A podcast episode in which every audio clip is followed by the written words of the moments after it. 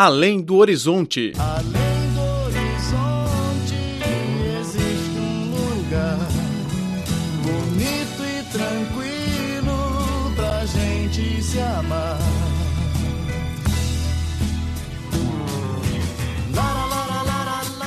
Olá, caro ouvinte, bem-vindo a mais uma edição do Além do Horizonte. Sou Laura Lee. A China possui uma vasta tradição cultural com milênios de história. O Festival Qingming, celebrado este ano no dia 5 de abril, é uma das manifestações culturais mais expressivas dos chineses. O Festival Qingming significa Festival do Brilho Puro e é parecido com o feriado de finados do mundo ocidental.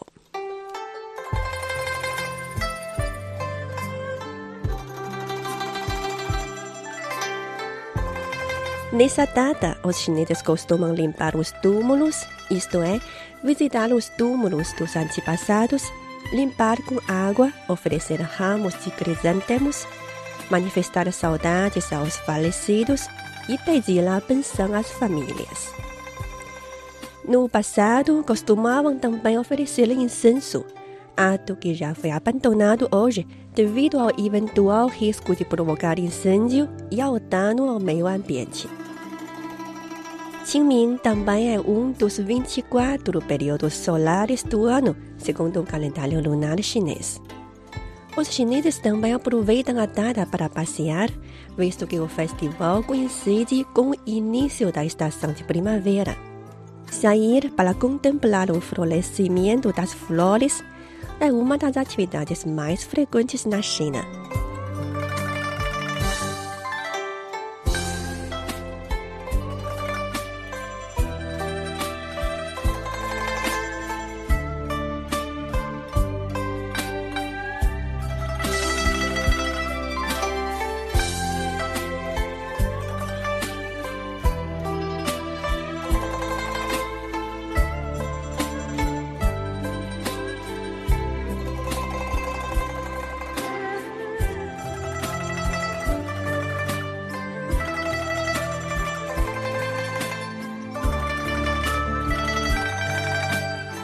Em uma boa festa, não pode faltar uma comida deliciosa. Na antiguidade, existia o costume de apenas consumir comidas frias e não utilizar fogo. Entre os pratos típicos está o qingtuan, ou seja, bolinhos verdes, que são feitos a partir de uma mistura de pó de arroz glutinoso e um suco vegetal verde recheados de pasta de feijão doce.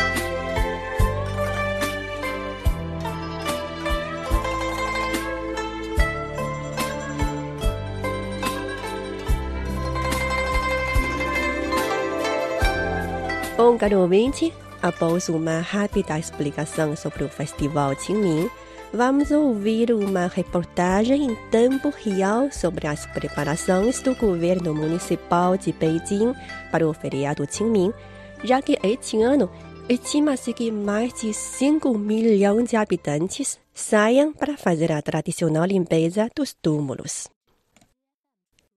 A atividade começou no dia 30 de março e vai estender-se até 7 de abril. A zona Babaoshan, onde se situa o famoso cemitério revolucionário, receberá mais de 600 visitantes. E o distrito Changping, nos arredores de Beijing, vai registrar mais de 1 milhão e 100 mil pessoas. O vice-diretor do Comando Interino dos Serviços do Festival Qingming, Li Quanxi alertou para a sobrecarga do transporte.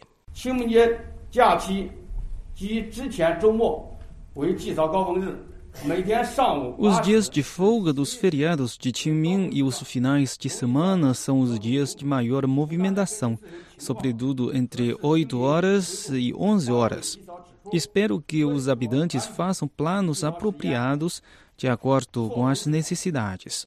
Li Hongbin, porta-voz da Administração Municipal dos Assuntos Civis de Beijing, apresentou os serviços públicos oferecidos para os habitantes durante o período. 那么从服务的角度来讲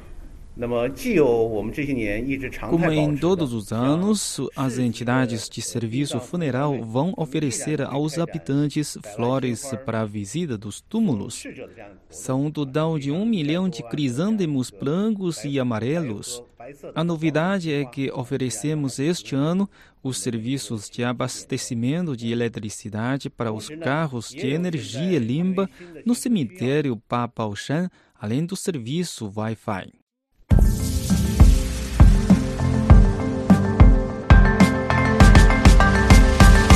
A Embaixada da China no Brasil e o Grupo de Mídia da China lançarão um concurso A China nas Minhas Lentes para celebrar o 70 aniversário da República Popular da China e o 45º aniversário das relações diplomáticas entre a China e o Brasil. Envie por e-mail fotos ou vídeos curtos de sua autoria, feitos durante sua estadia na China, frisando os momentos de intercâmbio entre os dois países. Inscreva uma foto ou um vídeo com duração de até 15 segundos, com informações em português indicando a data, o local e o conteúdo da obra. O prazo para envio é até 31 de maio e a entrega dos prêmios será no final de setembro de 2019. Envie suas obras para o seguinte e-mail: chinalentes2019@163.com. Mais informações, clique no site http portuguese.cri.cn.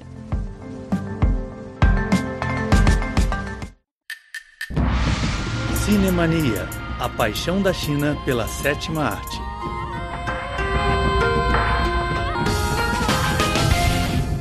O filme O Último Imperador, co-produzido pela China, Itália e Reino Unido, foi o grande vencedor do Oscar de 1988, com um conjunto de nove premiações, incluindo o de melhor filme do ano e o de melhor diretor.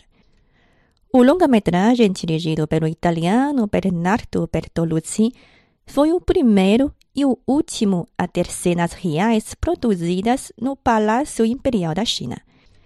Esse privilégio trouxe muitas dificuldades para a equipe de filmagem, que deve de obedecer regras rigorosas para proteger os patrimônios.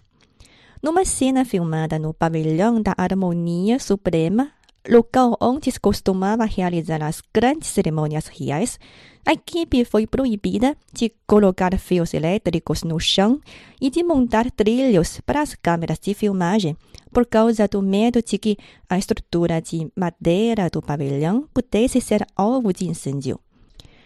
Para filmar a cerimônia de proclamação, o cinegrafista deve de usar câmeras portáteis com a iluminação artificial vinda fora do pavilhão.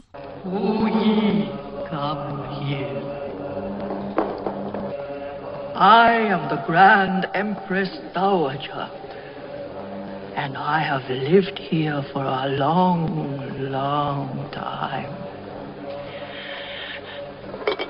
And they call me the Old Buddha. Cerca de dois mil atores extras participaram da cena de subida ao trono do imperador. Eles cortaram os cabelos e aderiram de novo ao estilo Manchu, usando falsos cabelos. Uma estatística elaborada por uma empresa britânica indicou que o volume de cabelos falsos usados na filmagem chegou a duas mil libras. Segundo a tradição, as grandes cerimônias do imperador da dinastia Qing tinham de ter a presença das etnias mongol e tibetana. O diretor convidou vários monges budistas tibetanos a participar da filmagem. E surgiu o seguinte problema. Como os monges são proibidos de ter contatos diretos com mulheres, Bertolucci teve que contratar uns 10 maquiladores masculinos de Hollywood já que a maioria dos professores de maquilhagem na equipe é feminina. Para filmar a cena do golpe dos revolucionários, o diretor mandou transportar do Reino Unido carros de estilo vintage. Quando as viaturas foram montadas de novo na China, vários deles não funcionaram. Os trabalhadores tiveram que puxá-los com cordão, com o condutor fingindo dirigir dentro da cabine. O longa teve uma bilheteria bastante frustrante na China da época. As diferentes ideologias e pontos de vista resultaram numa grande divergência em como compreender os fatos históricos. O filme ressalta, sobretudo, a influência do escocês Reginald Fleming Johnston em relação ao imperador Puyi, um fato ignorado por muitos chineses de que o estrangeiro Johnston foi um dos tutores de relevância de Puyi. No filme, o diretor criou uma cena em que o jovem Puyi saltou a um telhado do palácio na tentativa de fugir para fora da cidade proibida. Ao cair no telhado, Johnston, que seguiu por detrás, estendeu as mãos para o socorrer. O episódio é considerado uma metáfora de que um estrangeiro indica o rumo a Puyi. Sir? Give me your hand, sir.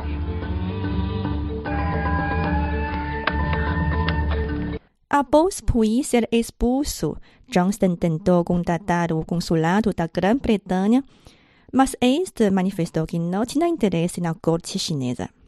Finalmente, o último imperador foi aceito pelo consulado do Japão, que o aproveitou para estabelecer um poder em um lugar chamado de Manchúria, no norte da China. His invasion of Manchuria will be condemned by the League of Nations and by every civilized country on earth. The Chinese Republic has broken every promise it ever made to me. Chinese troops desecrated the tombs of my ancestors. And Chinese troops did not defend Manchuria from the Japanese. But Manchuria is still China. China has turned its back on me. Please, do not go. Manchuria is the richest frontier in Asia. Coal, oil, railways. Millions of Chinese immigrants are going there every year. I'm going to build my country. Separado de Puyi, Johnston assumiu o cargo de chefe do executivo britânico na cidade chinesa de Weihai. Em 1931, quando ele partiu para o Reino Unido, Puyi foi ao porto se despedir do seu antigo professor. Na adaptação artística de Bertolucci, Puyi contratou uma banda musical tocando uma canção folclórica da Escócia.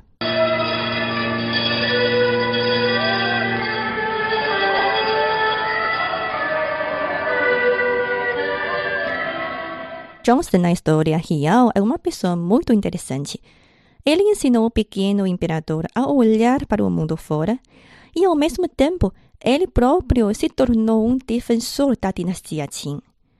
Depois de voltar para a Escócia, ele comprou uma ilhota e a batizou de China Pequena. Toda a decoração foi feita de acordo com a tradição da corte.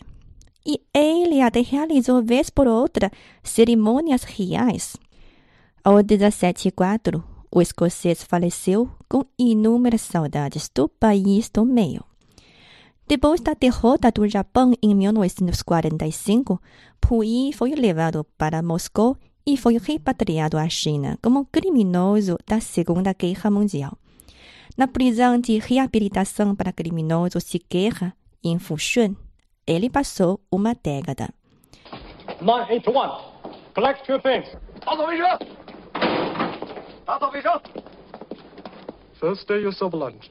Friday you clean the toilet. Saturday you sweep the floor. Puyi foi liberado aos 53 anos. Ele voltou à sua terra natal, a cidade de Beijing, para trabalhar como pesquisador da história para o governo. Has now served 10 years detention. As a result of remolding through labor and ideological education during his captivity, he has shown that he has genuinely reformed in accordance with Clause 1 of the special pardon order, he is therefore to be released. You see, I will end up living in prison longer than you.